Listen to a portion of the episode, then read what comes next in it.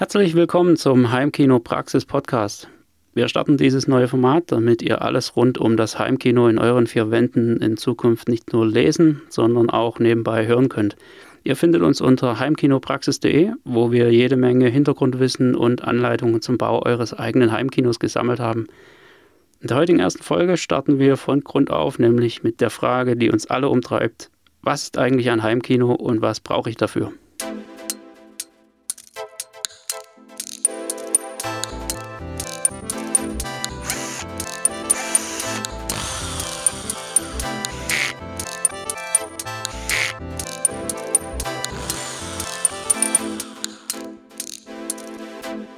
Heimkinopraxis Podcast. Und damit können wir auch schon loslegen. Mein Name ist Bert Kössler. Ich bin Gründer und Autor von Heimkinopraxis. Viele von euch dürften mich schon kennen. Aber damit euch nicht so schnell langweilig wird, mache ich das hier nicht alleine, sondern habe noch jemanden hier im virtuellen Podcast-Studio sitzen. Stell dich doch einfach mal vor. Hallo, mein Name ist Florian Schäfer, hier zum ersten Mal im Heimkino Praxis Podcast. Da stelle ich mich in der ersten Runde auch direkt mal vor. Ähm, was habe ich überhaupt mit Heimkino zu tun? Warum, äh, was habe ich da alles Tolles zu erzählen und an Erfahrungen? Also ich habe zunächst mal eine Ausbildung zum Mediengestalter Bild und Ton gemacht, habe da viel als äh, Kameramann äh, unter anderem quasi gearbeitet, dann ein Studium Medienproduktionstechnik, wo ich auch schon viel mit Audio und HiFi äh, äh, und, und Video äh, zu tun hatte. Und jetzt auch weiterhin beruflich bin ich in dem Bereich Videotechnik zumindest geblieben, also spezielle Kameras, momentan seit einigen Jahren medizinische Kameras. Und hobbymäßig begleitet mich das Thema Heimkino schon ziemlich lang. Äh, ja, muss ich mal zurückdenken. Also das erste Heimkino war, da bin ich noch nicht mal ausgezogen. Das war so kurz bevor ich zur Ausbildung ausgezogen bin. Da hatte ich schon mal zum, noch bei meinen Eltern 5.1 Anlage äh, installiert, quasi von meinem äh, ersten Geld und dann die diversen Wohnungen, die ich so hatte als Azubi, Student und erster Job und so weiter, die wurden immer mit äh, Heimkinos irgendwie ausgestattet. Da gab es mal einen Röhrenprojektor ganz am Anfang, äh, oder erstmal Fernseher, Röhrenprojektor, diverse Beamer und so weiter. In Summe waren das, ich habe es mal zusammengezählt, dann quasi sechs Heimkinos, äh, aber genau genommen oder so wie mein aktuelles äh, Heimkino heißt, das Saal 3, äh, gibt es jetzt drei bei mir, äh, die auch dunkle Wände äh, haben, wo man also sagen kann, das ist jetzt schon so ein relativ kompromissloses Heimkino und nicht nur mehrere Lautsprecher aufgestellt. Ja, auf Heimkino Praxis könnt ihr natürlich auch einige Artikel von mir lesen. Und ja, es ist seit, seit vielen Jahren das Haupt, Hobby von mir, bin da recht umtriebig, aber Audio, Video, Filme schauen, äh, Cineast äh, könnte man mich sicher auch ansatzweise nennen. Ja, das äh, ist ein Metier, was mir viel Spaß macht und deswegen freue ich mich hier am Podcast mitzuwirken. Bert, zu dir, äh, Betreiber Gründer von der Heimkino Praxisseite. Vielleicht erzählst du mal etwas über dich in der, in der ersten Folge. Ja, das ist eine gute Idee. Ich bin mittlerweile seit, ähm, ja, ich würde sagen, acht Jahren so richtig dick dabei im Thema Heimkino. Habe 2012 hier mein Heimkino umgesetzt. Äh, meins heißt es Code Red.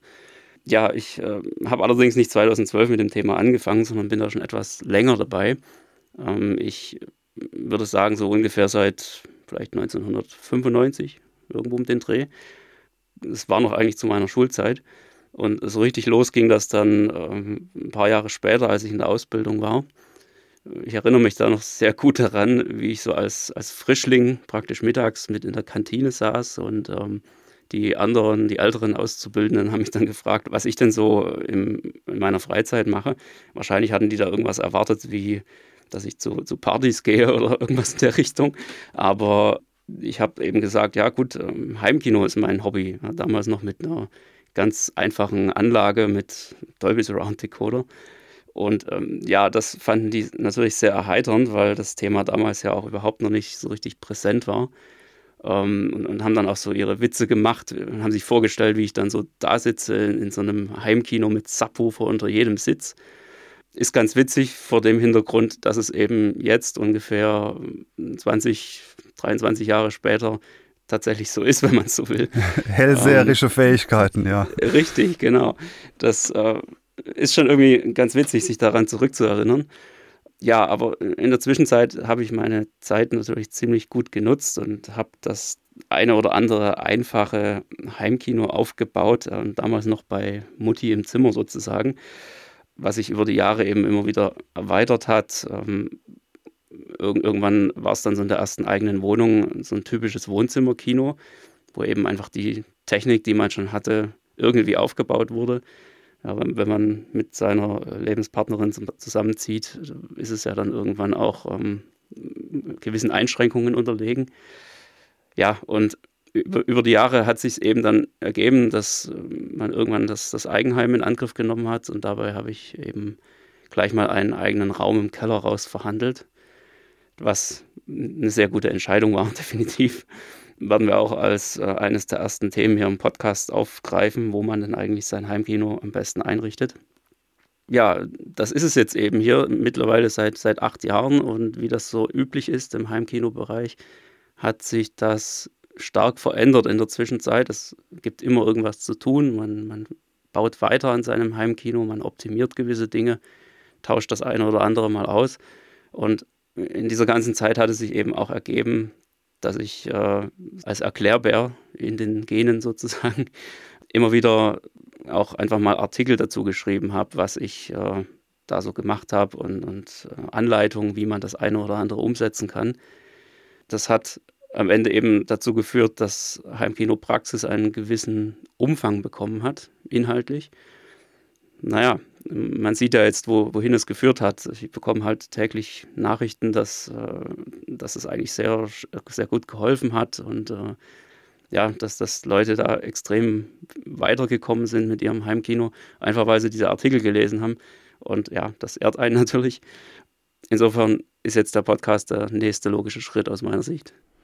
Ja, da sind unsere Hintergründe schon, äh, schon sehr deckungsgleich. Ich habe mich schon in vielen Stellen äh, selbst erkannt, was das Fachliche angeht, sicher ein bisschen unterschiedlich, aber so wie es wie es dazu kam, sehr ähnlich. Und auch diese äh, Erklärerei ist, ist was, was mich auch schon äh, lange begleitet, was jetzt auch Teil von meinem ähm, Beruf ist, äh, Dinge zu schulen. Ich mache das auch sehr gerne und nehme da auch sehr gerne Rückmeldungen dazu entgegen. Also irgendwie, ich genieße es selbst, wenn ich irgendwo eine Erklärung bekomme, wo ich denke, okay, ich bin neu im Thema und ich habe es verstanden und es bleibt trotzdem nicht primitiv, sondern am Ende bin ich auf einem gewissen Level angelangt. Das allein finde ich auch schon ja, eine nette Sache. Genau, und ich denke, das ist auch ähm, völlig okay. Man muss ja das Thema nicht irgendwie studiert haben. Klar, man kann natürlich ähm, Akustik studiert haben in gewissem Sinne ähm, oder andere Themen. Man kann auch ein in Anführungszeichen studierter Handwerker sein. Handwerk ist ja eines der wesentlichen Dinge, wenn es um Heimkino geht. Aber letztendlich gibt es ja nicht Heimkino als den Lehrgang, von daher, jeder, der in dem Bereich irgendwie unterwegs ist, hat sich das selbst angeeignet und, und hat sich entsprechendes Wissen angelesen. Und naja, wir geben es eben weiter, so gut wir können. Und das, das Tolle am äh, Heimkino, wenn du jetzt Handwerker ansprichst, was ich auf jeden Fall finde, ist, dass es auch ein sehr weiter Bereich ist. Also man kann das damit abhaken, indem man jetzt nur einen Beamer aufstellt und, und vielleicht noch eine Soundanlage. Man kann sich aber wirklich Jahrzehnte damit befassen und, äh, und vom, vom Trockenbau bis zur äh, Audioeinmessung bis zum äh, den beweglichen Sitzen und so weiter. Es ist ein Thema, das es lässt sich in beliebiger Tiefe weiterverfolgen und so gesehen auch ein sehr ergiebiges Hobby. Absolut richtig, genau. Und das ist eigentlich eine schöne Überleitung wenn wir mal zum eigentlichen Thema dieser ersten Folge zurückkommen, nämlich was ist denn eigentlich ein Heimkino? Und wenn man jetzt danach googelt, dann findet man als erstes natürlich mal wie immer Wikipedia. Und Wikipedia sagt, das Heimkino dient der akustischen und visuellen Nachbildung der Kinoatmosphäre in Privatwohnungen. Das finde ich ziemlich interessant, weil an dieser Stelle kein einziges Mal von irgendwelcher Technik gesprochen wird. So, aber Schauen wir mal, was ist denn deine Vorstellung von einem Heimkino? Was muss gegeben sein, damit man von einem Heimkino sprechen kann? Also für mich äh, persönlich, ich habe mir da mal so eine äh, Definition ausgedacht, was äh, ist ja eine, eine subjektive Sache, weil es äh, ja ist keine genormte Definition, aber für mich ist es ein Heimkino, wenn man so will, ein richtiges Heimkino, äh, wenn von drei Kriterien zwei Dinge erfüllt sind. Also drei dürfen natürlich auch erfüllt sein. aber mindestens zwei. Und zwar äh, ein dunkler Raum, also nicht nur Fenster zu, sondern auch ähm, dunkle Wandfarbe beispielsweise. Das andere Kriterium wäre ein Bild mit einer Breite von mindestens zwei Metern. Und das dritte mögliche Kriterium eine Surround-Anlage mit eben 5.1 oder mehr. Eins darf da auch fehlen, dann ist es immer noch ein äh, Heimkino, aber zum Beispiel ein äh, Fernseher mit weißen Wänden und eine Stereoanlage wäre dann mal ganz klar äh, keins. Das ist meine persönliche Definition. Ja, das klingt auf jeden Fall interessant. Vor allem, weil du eigentlich auch schon die wesentlichen Aspekte ansprichst, nämlich die zwei technischen, also Bild und Ton. Und als dritten Aspekt eben die Raumgestaltung oder Einrichtung, die natürlich auch sehr wichtig ist und, und sehr viel überhaupt ausmacht bei einem Heimkino. Ich habe da eine etwas andere Ansicht. Und zwar ist es nach meiner Denkweise eher so, dass das Heimkino im Kopf entsteht.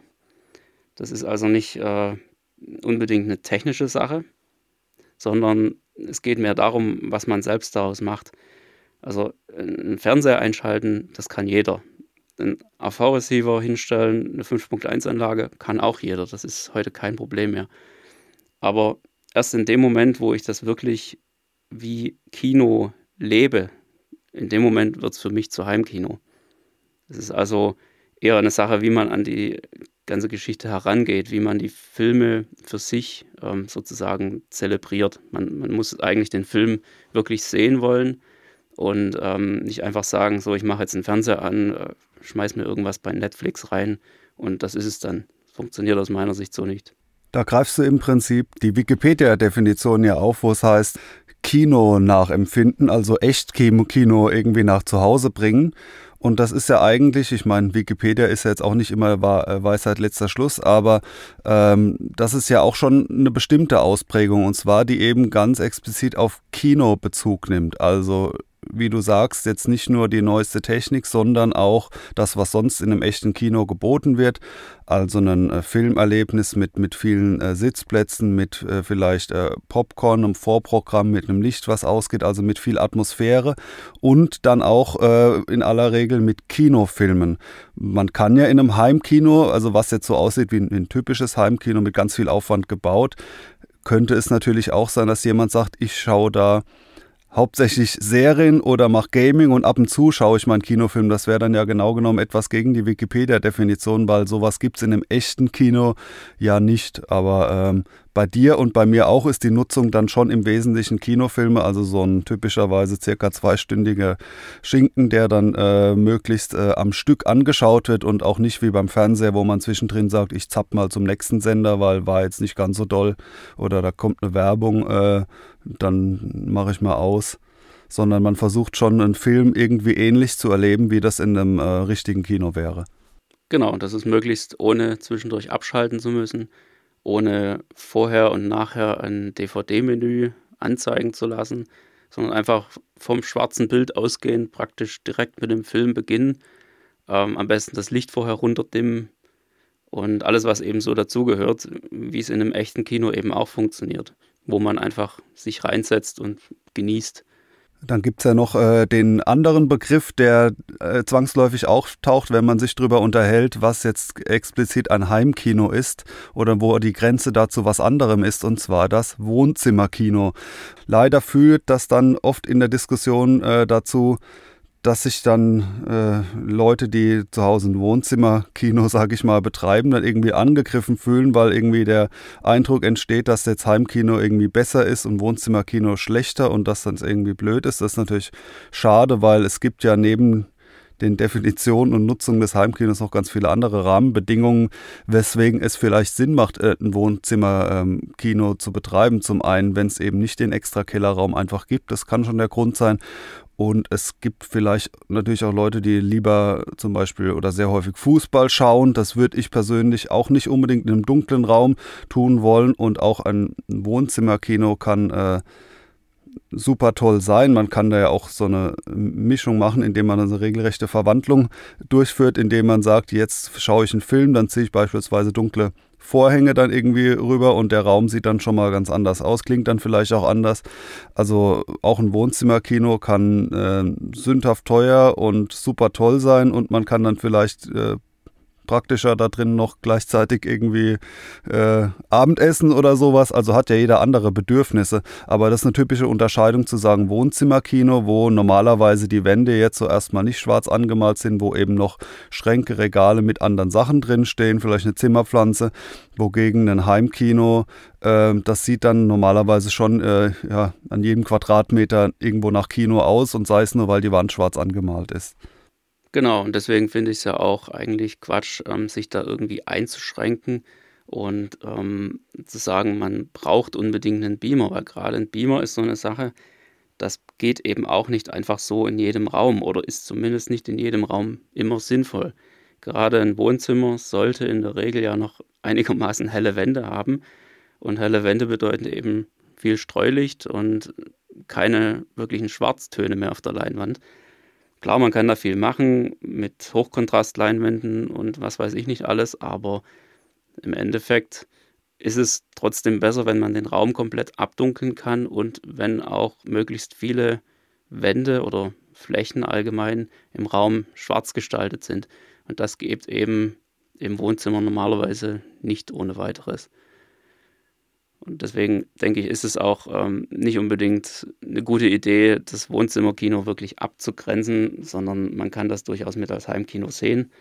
Genau, was jetzt diesen äh, Podcast äh, betrifft, beziehungsweise auch die Heimkino-Praxisseite, da dreht es sich schon meist um die, ja, in Anführungszeichen echten Heimkinos, also die Kellerkinos. Ähm, ich sehe aber auch nicht so, dass wir das andere Thema jetzt komplett ausklammern, zumal so ein, so ein äh, Kellerkino ja oft irgendwo die, äh, ja schon die, die Steigerung von einem Wohnzimmerkino ist, ohne jetzt eigentlich die Wertung reinbringen zu wollen. Aber äh, das heißt nicht, dass da ganz andere Gesetzmäßigkeiten gelten und die Grenze ist da irgendwo auch fließend. Es gibt ja auch Leute, die sich dann irgendwie den Raum hinten abteilen und, und dann sozusagen hinten dran steht, äh, keine Ahnung, der Esstisch und, und dann vorne dran ist dann der Heimkinobereich, vielleicht sogar im Raumteiler, wie auch immer. Also das kann ja sogar räumlich eine, eine fließende Sache sein. Also bei uns wird es wahrscheinlich vornehmlich um äh, etwas kompromissloseren Heimkinos gehen, aber ja, wir haben auch mal mit, mit einem Gerät, zwei Geräten und so weiter angefangen und werden sicher auch äh, die ganzen Abstufungen dazwischen irgendwie thematisieren. Genau, da kann man natürlich auch wesentlich mehr drüber reden. Von daher lohnt es sich, da öfter mal einen Blick drauf zu werfen. Aber alles, was wir hier besprechen, kann eigentlich auch immer im Wohnzimmerkino angewendet werden. Es kommt immer auf den Einzelfall an. Ja, was braucht man denn für ein Heimkino mindestens? Also der erste Punkt, denke ich, das ist ganz wichtig, ein etwas besseres Soundsystem. Es wird ja heute sehr viel als Heimkino verkauft, was man ehrlich gesagt nicht so nennen kann. Ähm, diese typischen kleinen, ich, ich sag mal so abfällig Brüllwürfelsysteme, die man in jedem Elektronik-Discounter eigentlich hinterhergeworfen bekommt für 200, 300 Euro.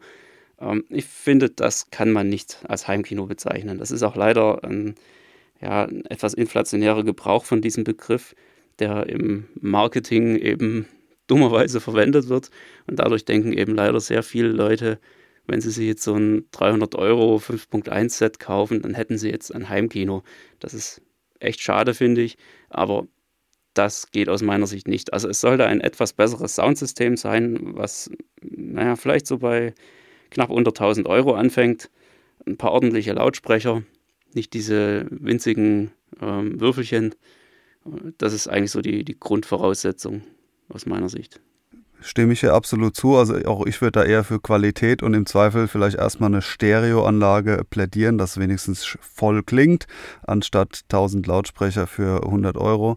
Ähm, ja, was brauchen wir noch für ein Heimkino? Ein großes Bild. Also früher hätte ich gesagt einen Beamer, das finde ich auch jetzt noch toll, aber heutzutage gibt es auch riesige Fernseher, also 65 Zoll oder sogar noch mehr, sind ja keine Seltenheit mehr.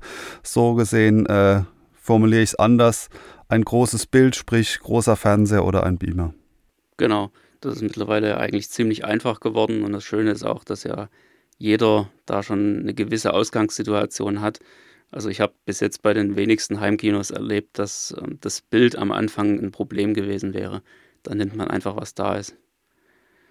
Ja, und als nächsten Punkt denke ich ganz wichtig, ein irgendwie nett eingerichteter Raum. Es muss kein spezieller Kinoraum sein, es tut durchaus das Wohnzimmer, wie wir gerade schon gesagt haben, aber es sollte eben so ein bisschen kinomäßig gemacht sein. Vielleicht der eine oder andere Vorhang, was sowieso vor, vor den Fenstern aus akustischer Sicht ziemlich sinnvoll ist. Akustische Maßnahmen kommen irgendwann später dazu, wenn man sich dem Thema etwas näher widmet. Aber zumindest so eine, eine etwas hübsche kinomäßige Einrichtung, vielleicht mit äh, einer Beleuchtung, die man so ein bisschen dimmen kann. Das Ganze auch noch irgendwie gesteuert, damit man jetzt nicht zum Anfang vom Film nochmal aufstehen muss und zum Lichtschalter rennt. Das wäre immer ein bisschen schade. Ähm, da verschenkt man dann ziemlich viel Potenzial. Ja, aber das, das gehört irgendwo mit dazu und, und damit hätten wir jetzt eigentlich auch schon wieder die drei Punkte, die du am Anfang genannt hast. Ja? Also Sound, Bild und eben die, die Raumeinrichtung oder die Raumgestaltung. Das als drei wesentliche Punkte. Genau, wir wollen es ja auch nicht zu inflationär verwässern, dass wir sagen, jeder Fernseher ist ein Heimkino. Also dann, dann was ist dann überhaupt noch ein Heimkino? Man kann ja auch sagen, ich habe einen tollen Fernseher. Also ein Heimkino ist schon ein bisschen was Besonderes, wo man eben Filme oder von mir aus auch Serien, was man eben so filmisches, sage ich jetzt mal, ähm, ja, dann schon in, in irgendwo äh, gehobener Qualität oder Ambiente genießen kann. Genau, und letztendlich ähm, finde ich, gehört noch ganz wichtig dazu die innere Einstellung, also so eine Art positive Grundhaltung gegenüber Filmen und, und Filme wirklich sehen zu wollen. Ja, also nicht einfach so nebenher, ach, ich gucke hier mal rein, ach, ist nichts, zepp ich weiter zum nächsten. Ähm, ich finde, das geht gar nicht. Also man muss sich jetzt wirklich nicht jeden Quatsch bis zum Ende antun, aber so einen Film einfach zu starten und bis zum Ende durchlaufen zu lassen, und ihm auch die Chance zu geben, ähm, dass man ihn vielleicht doch noch gut findet am Ende. Ganz wichtig auch eben, Filme nicht nebenbei zu schauen, sondern wirklich aktiv zuzusehen. Ähm, also nicht die ganze Zeit irgendwie nebenher am, am Handy datteln und ähm, äh, ständig irgendwas anderes machen, sondern einfach mal alles beiseite legen und sich komplett auf den Film einlassen. Und ja, also Konsens der ganzen Sache, schaut, dass ihr euch etwas von Fremddefinitionen löst. Was ein Heimkino ist, ähm, ist letztendlich eine Sache, die ihr selbst bestimmen müsst. Also ihr müsst wissen, was ist für euch ein Heimkino, was macht für euch ein Heimkino aus. Und völlig egal, was dabei herauskommt, das ist eigentlich völlig in Ordnung.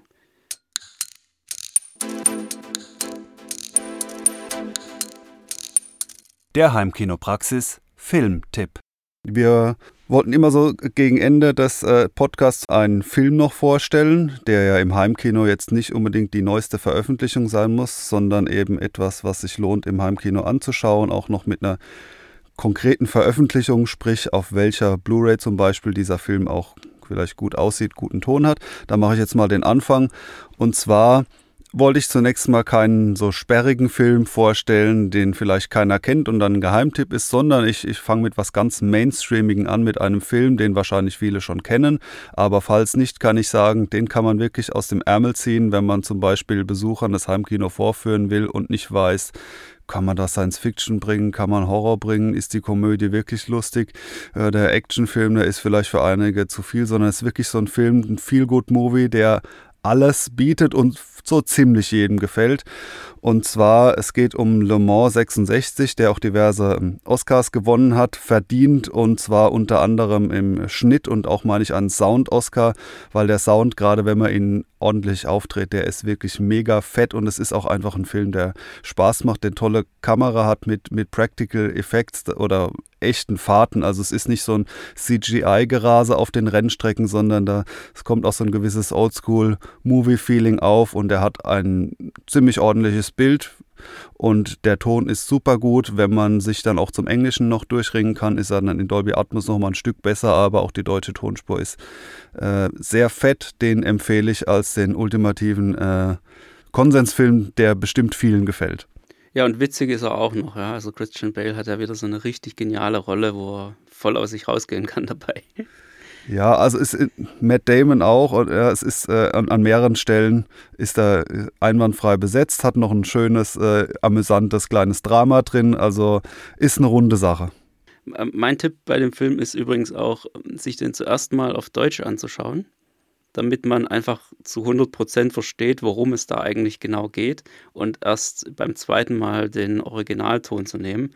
Ähm, der Originalton ist nochmal um einiges besser, aber man versteht unter Umständen nicht sofort, was jetzt genau wie zusammenhängt, ja, weil ja diese Zusammenhänge zwischen Ford und Ferrari ähm, da aufgegriffen werden und, und wie die sich praktisch äh, in die Wolle gekriegt haben, wenn man so will das kommt ziemlich schwer rüber, wenn man den Originalton hört und jetzt der englischen Sprache, naja, nur so bedingt mächtig ist.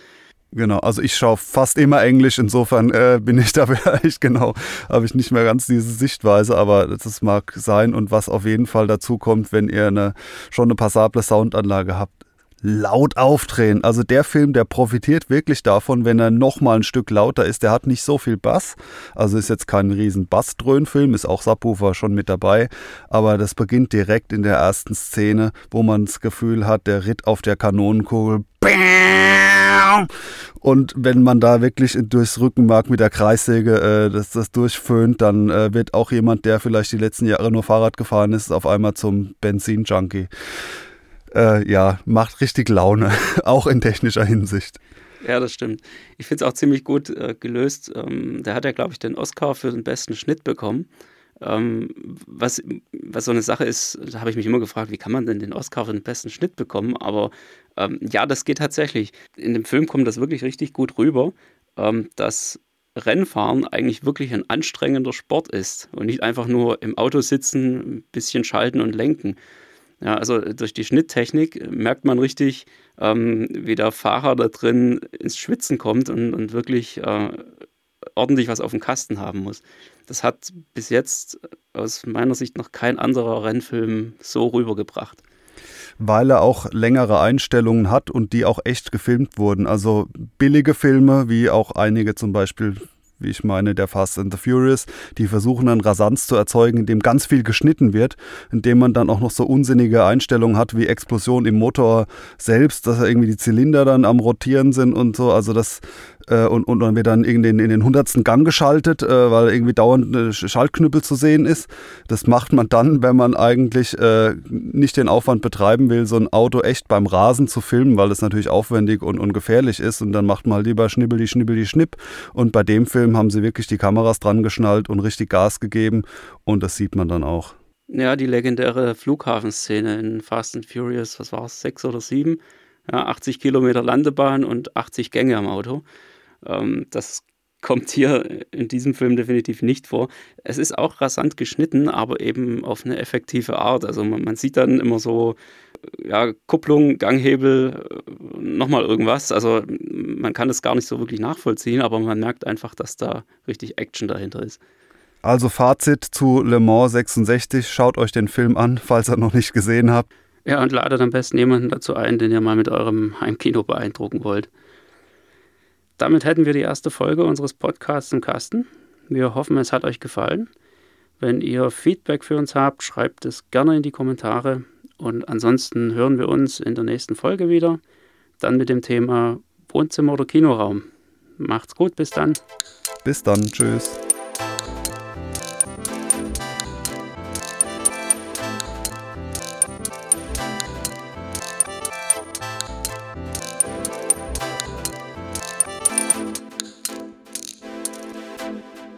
Der Heimkinopraxis Podcast, präsentiert von www.heimkino-praxis.de, der Seite rund ums Heimkino.